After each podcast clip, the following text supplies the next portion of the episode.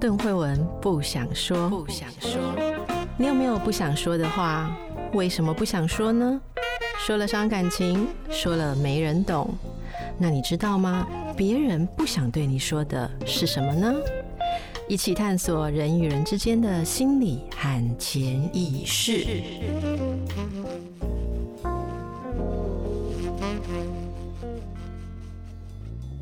大家好，月有阴晴圆缺。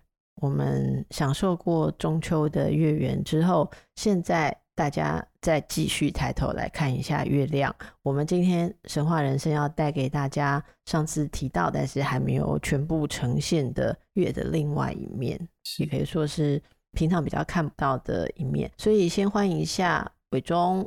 嘿，大家好，伟忠好。然后我觉得上次你讲的那个日月，嗯，在很多的文化跟想象当中，日跟月常常会被连在一起，就是说太阳永远追不到月亮。我觉得这个是。蛮美的一个意象啊、嗯嗯，月升日落是日落月升，对不对？就是日跟月，好像他们就是永远没有办法在一起。因为很多人在写情诗的时候会说，就是我俩就如日月一般。然后这也很适合呃大家欢迎取用。如果你是远距恋爱的话，就是一个看到太阳的时候，另外一个总是在看月亮。呃，看着日的我。与赏着月的你，我们的心是否仍然相连？好，好，不知道送给谁，是刚刚突然想到的。月亮的起源常常跟太阳是相连的，在各国的神话里面，我们都看到这样子的现象。不要说是日神、月神被描绘为孪生兄妹或者是姐弟，嗯，那也有很多被认为是相辅相成的一组神器，他们在一起，宇宙才会完整。那伟忠。还有很多关于日月的呃想象哦，来，请你跟我们再继续谈谈呃日跟月，好不好？好，那我今天讲的我们会讨论到的一些神话故事，大体上是我是从同一本神话字典里面搜集出来的，在月亮这一条下面和在太阳这条下面。等一下，伟忠，你先跟大家说一下神话词典是什么样的东西？这是神话类编词典，有这样子的作品。好，这本是二零一七年在法国出版的一本神话类编词典，非常非常的厚。我无意间发现，我之前从来没有注意到它的存在。那这本词典跟我们以前所用的最大的不同，就是以前我们看希腊罗马词典，我们就看到赫拉克雷斯的名字，然后下面他做了什么事，阿波罗他做了什么事，然后特洛伊战争发生了什么事。这本我把它翻译成神话类编词典，它就是按照神话里面的类型，或者是原型，或者是主题来编纂这个字典，所以在这个。每一个词条下面会有世界各地的神话。这本词典另外一个特殊的地方是，它把所有研究神话的学者也都放在这个里面。它有英文版吧？应该还没有，就是我目前只有看到法文版，哦，对，非常的可惜。然后这里面有，所以我们只好继续锁定叶博士。好，谢谢。好，嗯。不过我讲一下这本书的一个小小的缺点。就是他们毕竟是两位法国学者所编纂的，他们的老师、他们的师祖都是法国人，所以他们只有在对于法国人努力研究过的神话的内容非常的熟悉，比如说《曲梅记》了，我翻译成《曲梅记》，他所研究的印欧民族的神话。然后最有名的人类学家李维史托，他研究的美洲，不管是南美或者是北美的印第安民族的神话，还有一批法国学者去非洲研究的神话。所以在这三大区块的神话里面，他的诠释比较深入。可是每当他遇到亚洲的神话，不管是哪里，哦，这本书里面甚至于有提到很多台湾的神话。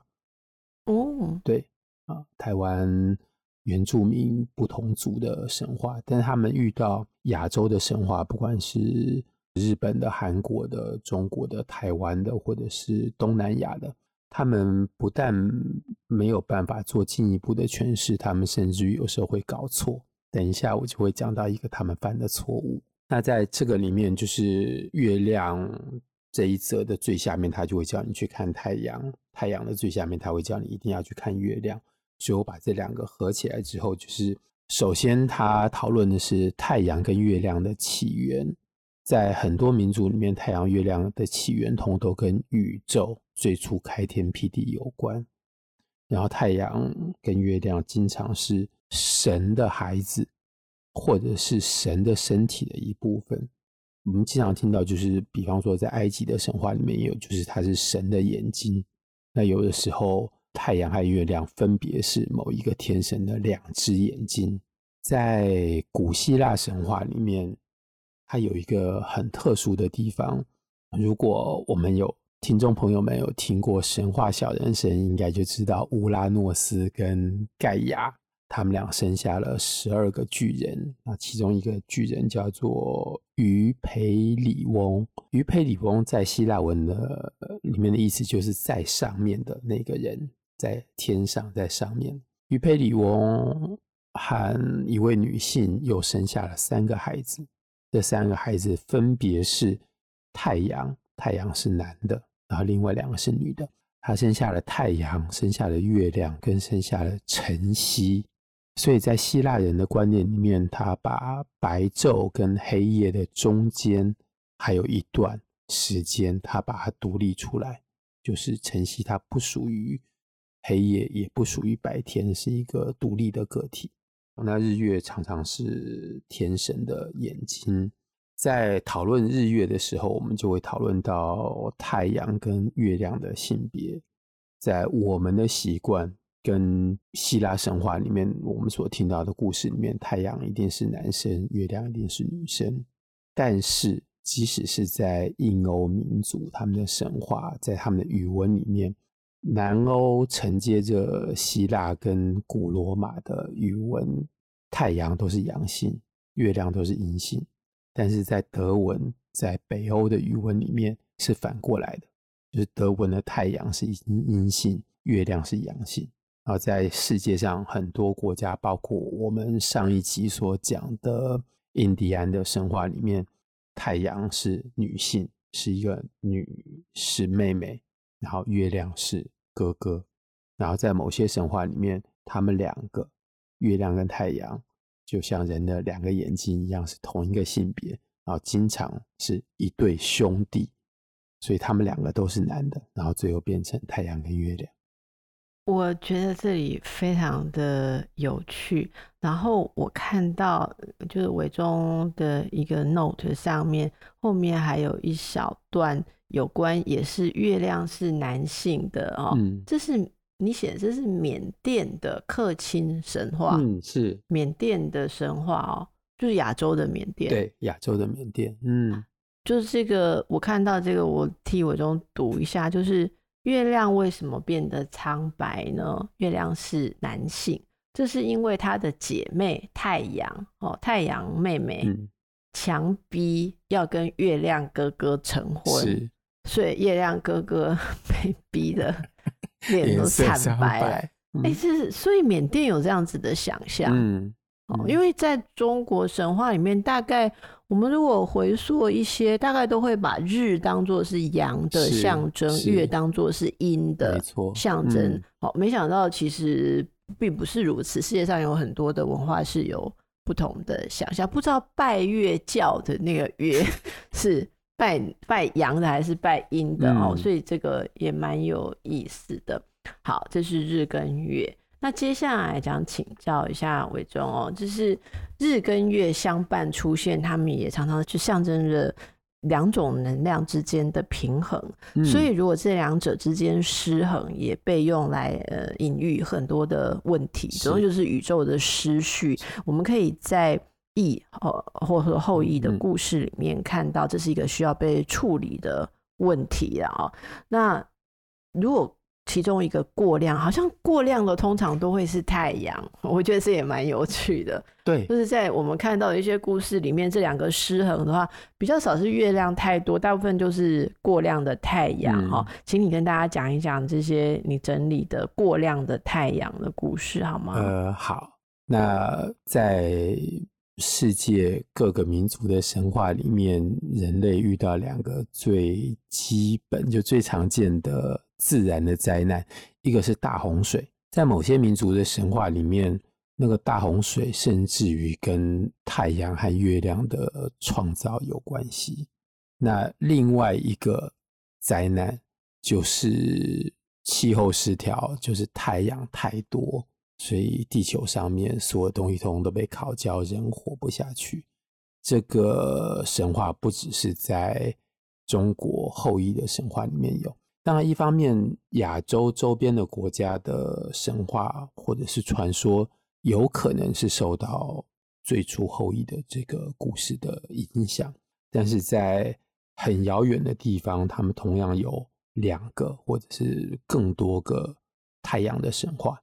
那我们大家都已经很清楚的知道，呃，后羿的故事。我在这边稍微讲几个类似的。我在这本字典里面看到他写说，这个是排湾族跟赛夏族的神话，就是天空出现两个太阳。那因为温度太高，让人没有办法外出，就人的生活受到了很大的改变。因此，他们选出了一个最强的弓箭手，对，他们是用一样的工具，在所有的神话里面，要攻击太阳，要把过多的太阳取消或者毁掉的武器，一定都是弓箭。然后，这个弓箭手出来用箭射下了其中的一个太阳，所以今天天上只有一个太阳。然后塞夏族的神话里面还强调，中了箭的那一个太阳变成了月亮，这个也蛮有意思的。就是两个太阳，一个中箭之后变成月亮。我们看到，呃，伟忠告诉我们在印度东北也有这样子的神话哦。太初有两个太阳，其中一个中了一支毒箭，变得苍白，成为月亮。好像很多民族都很关心月亮的苍白，对，他们都认为月亮是苍白的。月亮也大部分时候是白的，不过也有红月亮，或者是很黄的时候。如果你看到那样的月亮，我说你会非常的震撼。对，我曾经看过几次。那两个太阳还有韩国是吗？韩国有这样的神话为中？对，但韩国那个神话是比较晚，就是在好像在西元六七世纪的时候，他们也是说在某一个国王可能是贤君的治下出现了两个太阳。这时候有一个僧侣或者是和尚，他谱写了一首歌，然后这首歌在唱的时候，两个太阳就消失，就是你只看得到一个太阳。但是在我所读到的里面，并没有讲那个看不见的太阳是不是因为这个歌声而完全消失，还是只是因为唱歌让人看不见第二颗太阳。嗯，所以以上是两颗太阳太多，所以把一个变成月亮。对。这个类型的故事，这也很有趣，就不是两个月亮不够亮，所以我们把其中一个加码变太阳，我们只能把两个太阳，就我们只能消减一下，这个蛮有趣。如果大家觉得家里面两趴灯泡不够，我们可能就要把其中一个换得更亮，是没有办法这样做的哈。好，这以上是同一个呃，大家可以听到，今天非常有趣，我觉得就是跨文化不同的神话有同样的想象，那。不止两个太阳的，当然，这中国神话里面有十个太阳的事情啊。另外还有一个神话是九个月亮，七个太阳。对，这是我读到最奇怪的。嗯，他念栗粟族，栗就是我们吃的栗子的栗，旁边加一个人字旁，然后粟是粟米，小米那个粟米的粟，然后也加一个人字旁。这是哪里的民族？这个是在居住的地方，就是在中国的西南部，然后也有一部分在缅甸，可能也有在印度，所以它是在那个区域，但是他们的生活的空间被现代的政治地理划分在三四个不同的国家里面。那是武侠小说里面的大理国，呃，更难一点。比大理国更难一点，哦、对对对对对，在那里。OK OK，、嗯、好好好，傈僳族哈。傈僳族的神话是过去曾有九个月亮、七个太阳，他们轮流出现天空的时候，宇宙是相安无事的。某天，七个太阳聚集一起作乐，导致大地万物干枯。迫使龙王自湖面升起，用弩弓射太阳。这就是伟忠讲的，要射太阳一定要用弓箭。哈，仅有一个逃过，所以从此就剩一个太阳。那他没有交代那九个月亮呢？还是有九个月亮？我完全不知道这个故事里面为什么会有九个月亮。然后九个月亮在我看到的文字里面没有做任何的交代。所以那九个月亮，我们可以假设他们永远都是乖乖的轮流出现。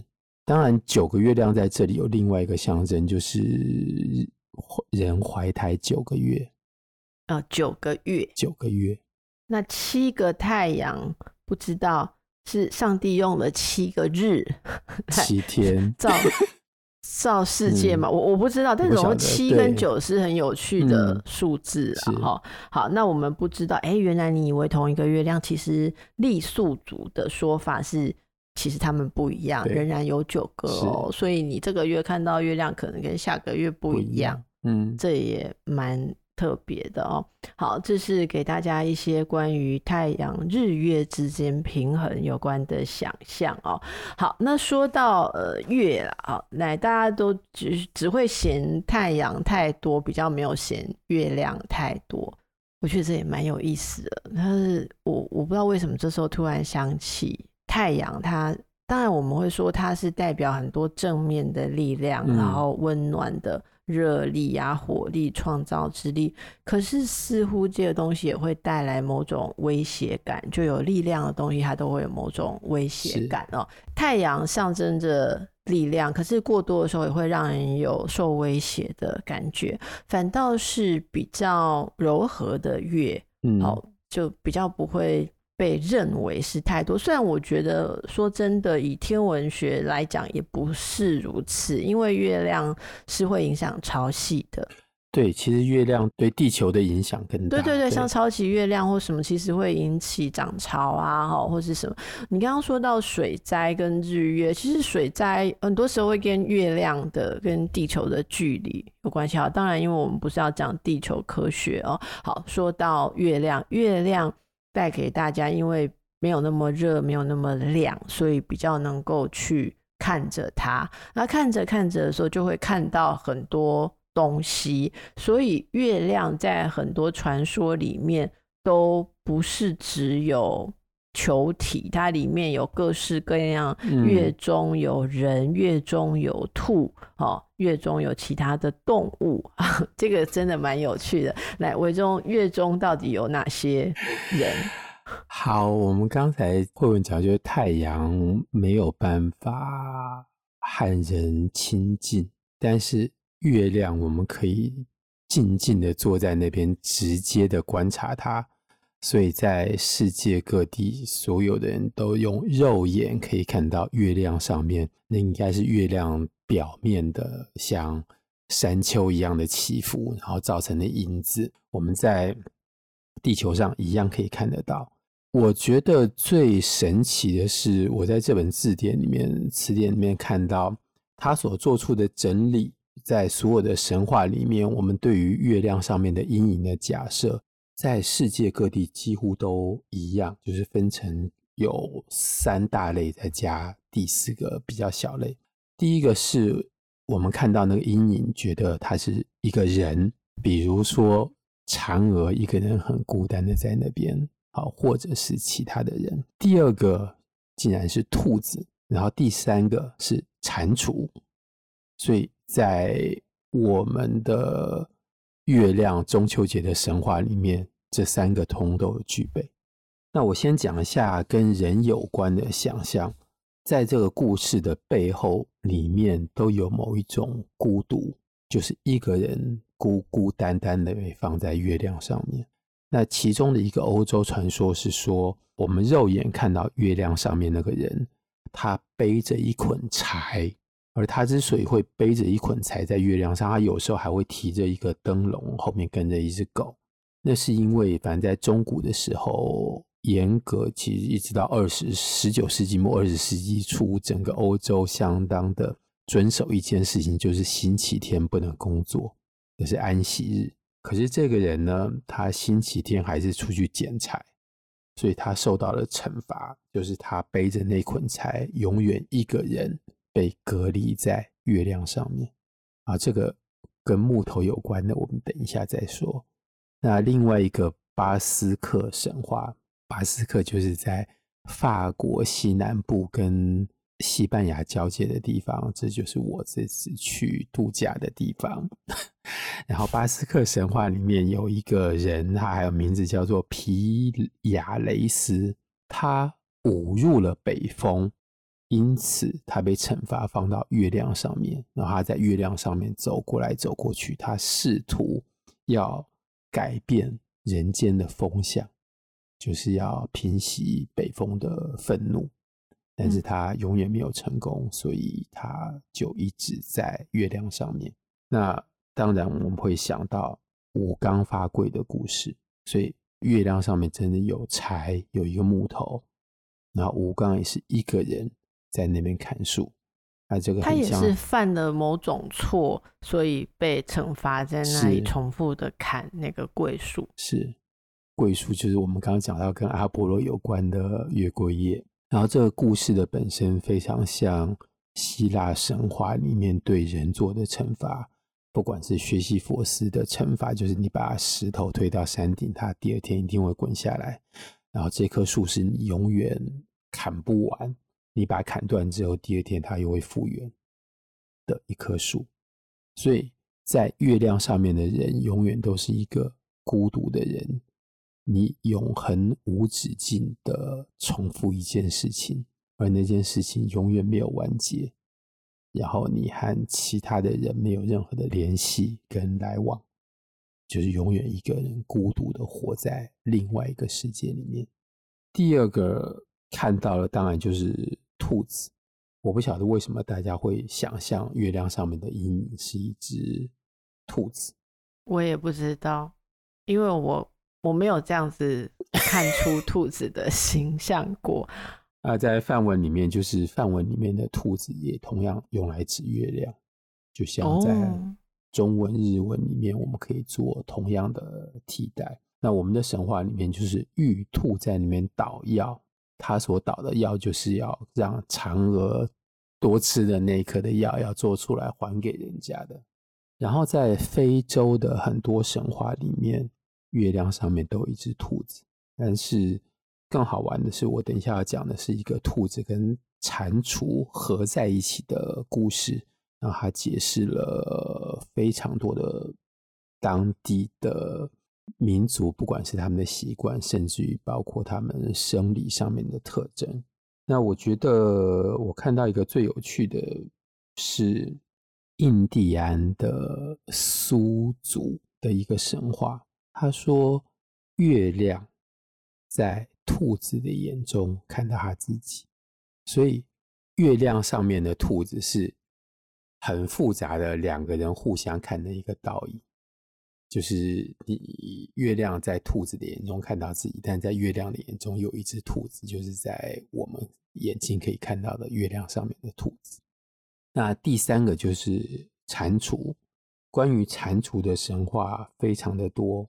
我先讲一个比较简单的，就是北美有非常多印第安民族的月亮的神话，是跟青蛙有关。那他的故事是说，有三只青蛙姐妹同时被一条蛇跟一只水獭求婚，但是两方面他们通通都拒绝了对方的求婚。那可能男方的这边想要用暴力，或者是进一步的想要看他们接近，把手触摸到，不对，不能说手，应该就是身体有碰触，因为蛇没有手。是，对，呃，所以这三只青蛙姐妹就辱骂了他们，羞辱了他们。然后呢，这只求婚被拒的水獭非常的难过，他就开始哭。他哭得太伤心了，所以他的眼泪造成了大洪水。啊，这个大洪水导致了青蛙它们的居处完全就淹没。就是青蛙是两栖动物，它们毕竟还是要到水的外面，所以他们就顺着这个水一直游，游到了水獭的居处，然后来跟水獭，这是被拒绝的水獭的爸爸道歉，说我们两族还是同婚，然后我们可以在地上和平的相处。这就叫做和亲啦，就是我跟你和亲，哦、所以你们不要再制造洪水淹我们了。嗯，嗯，但是水獭爸爸非常的生气，就是他的儿子被对方的三个女儿羞辱，所以他拒绝了这场婚事。所以青蛙就只好顺着水继续往前游，然后游到某一个地方有很大的漩涡，所有的青蛙被卷进了漩涡之后，就到了月亮的住的地方。然后月亮很好心说：“你们经历了这么多灾难，你们到火的旁边来取暖，烤烤火，恢复身体的温度。”不知道为什么，反正青蛙是最后是冷血动物嘛。青蛙拒绝了这个好意，他们甚至于很愤怒的跳到了月亮的脸上，然后还不肯下来。所以从此我们看到的月亮的脸上就有青蛙的样子在上面。这是北美印第安不止一个部族的神话，嗯，好，好，非常有意思。好，那我接下来讲的这个重点就是非洲的，在中非、西非这边很也是很多部族的神话，当然会有一些小小的不同的版本。然后在这个神话里面，同时有兔子，同时有蟾蜍或者是青蛙，在那个地方某一个国王的独生子。他不知道为什么他一定要娶月亮国王的女儿，而这时候地上就有一只青蛙或者是蟾蜍，他自告奋勇说：“我要把这个讯息帮你带去给月亮国王的女儿，就是我当求婚的使者。”然后月亮不止一个女儿，月亮的女儿们每天会从天上降落到地面的一个山顶的一个泉水取水，然后青蛙就躲在那边。然后第二天等他们下来取水的时候，青蛙就跳到某一个装水的容器里面。然后等到他们回到月亮上面的时候，青蛙就跟着上去了。然后青蛙到了月亮上面之后，就告诉他们说：“王子希望向您的女儿求婚。”然后月亮国王答应了。答应完之后，这只青蛙就回到凡间，把这个好消息告诉王子。然后又隔了两天之后，要出嫁给人间这个王子的月亮公主就下凡到了人间。我想是因为月亮的女儿嫁到人间，变成人的妻子，所以月亮国王决定让人间的人从此通通都不会死掉。他派了一只蟾蜍来把这个好消息告诉人类，然后他这个好消息是说，人纵使死了以后，人还会再复生，就跟月亮月缺，然后看不见月亮之后会月圆一样，所以人类等于从此以后再就摆脱了死亡的命运。这只蟾蜍就是带着月亮国王的旨意开始。来到人间，可是蟾蜍的行动的速度非常的缓慢，它一共花了十四天才到人间。在这个期间，月亮国王在那边等得非常的心急，因为人间没有任何的反应，他完全不知道这个好消息告诉人了之后，在地面上面发生了什么样子的反应。所以他等了一阵子之后，他开始担心蟾蜍是不是迷路了，没有走到人间。所以呢，他又派了一只兔子到人间去传递相同的消息。兔子跑得非常的快，但是兔子是很冲动的动物，所以兔子只有这样子把那个要传递的讯息听过一遍之后，他没有好好的理解，或者他没有把这个讯息给背熟，他就冲到人间。所以它就像龟兔赛跑一样，反正这只兔子比蟾蜍先到人间，但是它在把月亮国王的讯息传达给地面上的人的时候，他记错了，所以他传的信息是：人一旦死掉之后，就永远不会再复生。所以从那天之后，人的生命就是短暂的生命，然后以死亡作为终结。这件事情呢，最后月亮国王知道了，他非常的气这只兔子，这代表着他的女儿在人间嫁给凡人一样会死掉，没有办法像月亮的生命可以阴晴圆缺之后，最后还会再复原，所以他就拿了一个棍子打。这只兔子的嘴唇，因为是他说错了话，然后当然把兔子的嘴唇打裂了之后，就是我们所谓的兔唇。嗯，这是非洲的，这是非洲的神话。然后这个我联想到一件事情，就是在中非、西非那边有某些民族的小孩，我想是因为基因的关系，所以他们有非常多兔唇的小孩。那我会知道，是因为法国有一个民间的团体，他们就是自己筹资，就是每年会把那边几十个小朋友有兔唇的接来法国，或者是在当地，就是帮他们做做手术，是，然后就让兔唇的状况就就消失。这是非洲的神话哦，那。还有一个月中蟾蜍的神话是北美，也是北美的印第安神话，这是靠近加拿大这边的。嗯，是。那在这个神话里面，就是两兄弟啊，这两兄弟一个是只有一只眼睛，一个人是独眼，然后另外一个长得非常的俊美。地表上面的动物界举办了一个像竞赛一样。的事情，他们要选出来一个人，由他来负责创造天上的光芒、天上的光线。但是我们不知道为什么，这动物之间对于这两个人都不是非常的满意，所以他们最后决定要让这两兄弟同时来创造天上的光线。可是就在这个做完这个决定的时候，有一只青蛙。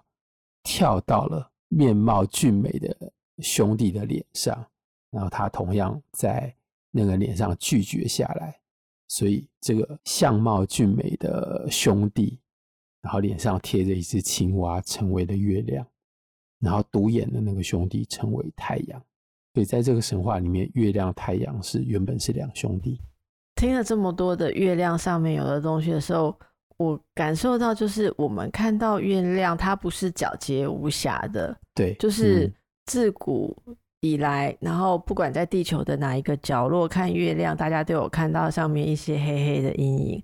所以，月亮就是全人类共同的一个。罗夏克墨兹测验就是大家在月亮上面这，这这罗夏克墨兹测验是心理学上很有名的一个，就是让你看一些墨字的图像，然后看你会想到什么，那再显现出你内心的投射。还有很多系统性的实验的资料，所以可以去比对。例如说，哦，你的想法，你可能就是比较偏有精神妄想，所以因为。有精神妄想的人都比较会想到什么？那总而言之，在各个角落的人看到月亮上面都有这些黑影，有的人就想到了那是什么？好，那刚才伟忠说到了，包括人、兔子跟蟾蜍类的，似乎都有某种，就是它的它都有某种惩罚的意味。例如说，直接是人被惩罚，或者这也就是蟾蜍也是。拒绝人家求婚的青蛙，然后到那里去乱发脾气，嗯，然后把倒霉的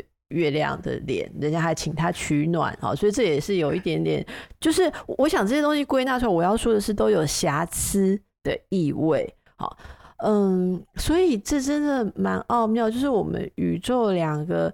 让人类寄托最多遐想的发光体，一个是无法直视、难以亲近，连它里面到底有住什么，我们都没有办法去思考；一个是你能够关注它，可以望着它，嗯，然后望月抒怀，但是它就是会让我们感受到它有很多的。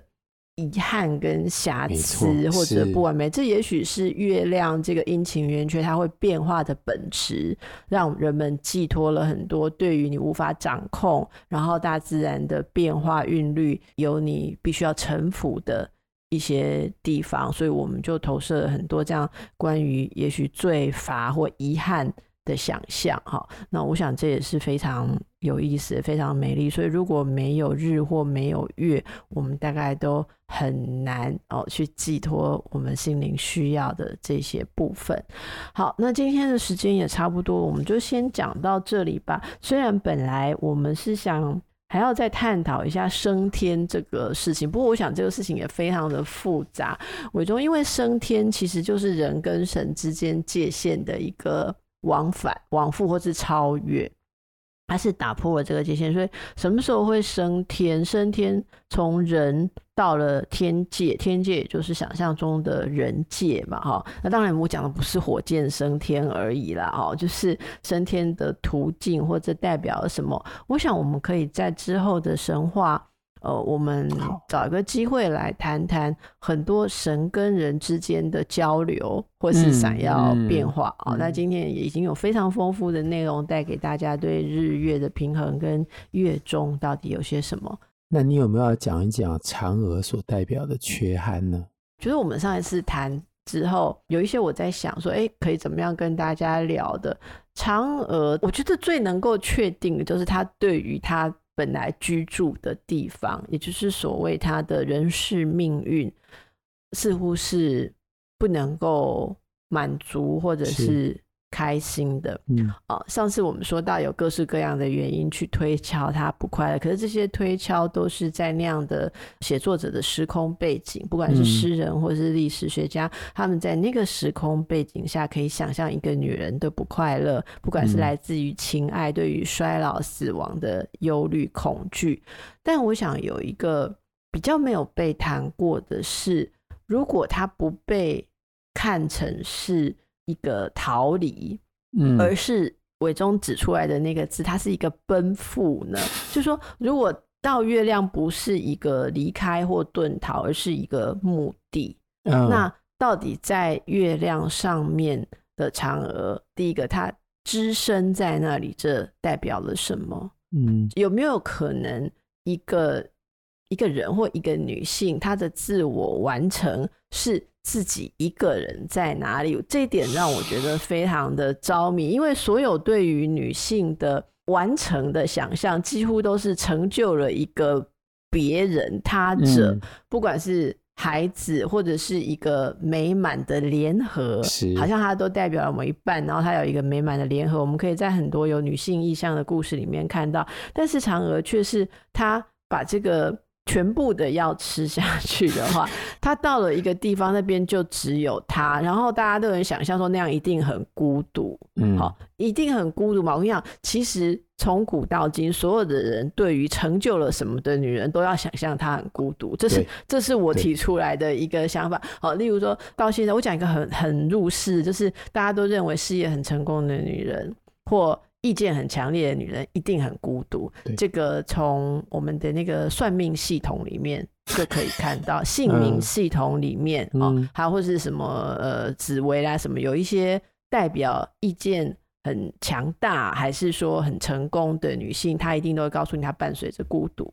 呃，星象、星盘还有名字里面有一些字看起来是非常的阳刚，也就是有力。但是在传统会告诉你，女孩子不能用这样子的名字，用了之后你会很孤独，或是姓名笔画。嗯，我我们的亲戚哦，有有人生了女儿之后，去取了一个非常阳刚的名字，嗯，那个名字就是伟忠，连你连我，我们其实看到都会先猜他是男孩子的那种名字。嗯，然后非常有趣的是，告诉我这件事的人是这个孩子的。